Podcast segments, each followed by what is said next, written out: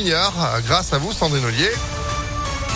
Bonjour, on commence par quoi Bonjour Phil, bonjour à tous. À la une, encore des dégâts après les orages, parfois violents d'hier soir avec des averses de grêle sur le sud du département du Rhône, mais aussi dans la Loire et la Haute-Loire, des grêlons parfois de la taille d'une balle de ping-pong.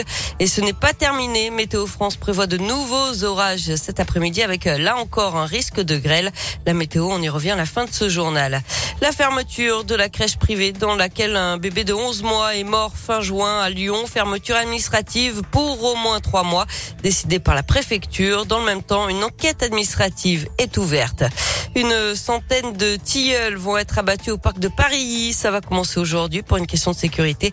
D'autres arbres seront replantés par la suite. Remaniement ministériel imminent, certainement dans le courant de la matinée. Il s'agit de remplacer les ministres battus aux dernières élections législatives. Reste à savoir également si Damien Abad restera ou pas à son poste au ministère des Solidarités. Lui qui fait l'objet désormais d'une plainte pour tentative de viol. La septième vague de Covid, le nombre de nouveaux cas augmente depuis plusieurs semaines en France et les premiers effets se font ressentir sur l'hôpital avec un nombre d'hospitalisations en hausse de 14% en une semaine, plus 14% aussi pour les admissions en soins critiques. Et puis à l'étranger, ce drame au Danemark, une fusillade a éclaté dans un grand centre commercial de Copenhague. Le bilan est lourd, trois morts et trois blessés graves. Un Danois de 22 ans a été arrêté. La police n'écarte pas un motif terroriste. On passe au sport avec du foot. Les vacances sont terminées pour les joueurs de l'OL. Ils ont repris l'entraînement samedi avec les retours au club d'Alexandre Lacazette et de Corentin Tolisso. Mais le recrutement ne s'arrête pas là, Johan Paravi.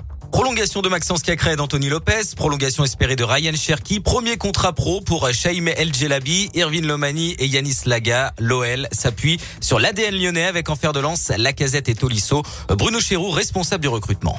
Ce sont deux top joueurs qui vont nous apporter énormément. Ça va être deux pierres très importantes de notre édifice, c'est évident, et ils vont rendre les autres meilleurs. Mais voilà, c'est un collectif, ce n'est pas simplement un ou deux joueurs qui vont nous permettre de redevenir euh, hyper compétitifs. Et le président Jean-Michel Aulas confirme ce changement de stratégie après une saison ratée. C'est vrai qu'on sort d'une année euh, qui est pas bonne, donc on a euh, défini une équipe brillante, ambitieuse avec euh, au départ un, un, projet qui était de faire revenir euh, les meilleurs des anciens et on va continuer de, de, rechercher un certain nombre de postes. Et notamment en arrière gauche, l'échec de la piste Malassia à cause d'agents trop gourmands conduit l'OL à chercher un autre joueur. Le recrutement sera ensuite terminé tant qu'il n'y aura pas de départ. Et on rappelle aussi les arrivées de Rémi Rioux et de Johan Le Penant, la prolongation de Thiago Mendes et le nouveau prêt de TT. L'OL veut construire très vite une équipe compétitive en mélangeant des joueurs du cru et des recrues. Le tennis, les huitièmes de finale du tournoi de Wimbledon. On suivra deux Françaises aujourd'hui, Harmonitane et Alizé Cornet. En cyclisme, jour de repos aujourd'hui. Les coureurs reviennent en France après trois jours au Danemark. Le maillot jaune est sur les épaules du Belge Van Aert. Ouais, trois jours de, de, tour et hop, petit repos afin surtout que toute la logistique puisse euh, euh déménager, enfin voilà, s'implanter. Bah, C'est-à-dire qu'il faut revenir. Hein, oui, le Tour de France, faudrait qu'il en, en France. C'est plus sympa quand même. Merci beaucoup Sandrine. Vous êtes de retour à 7h À tout à l'heure. Allez, à tout à l'heure. 6h33, c'est la météo. Météo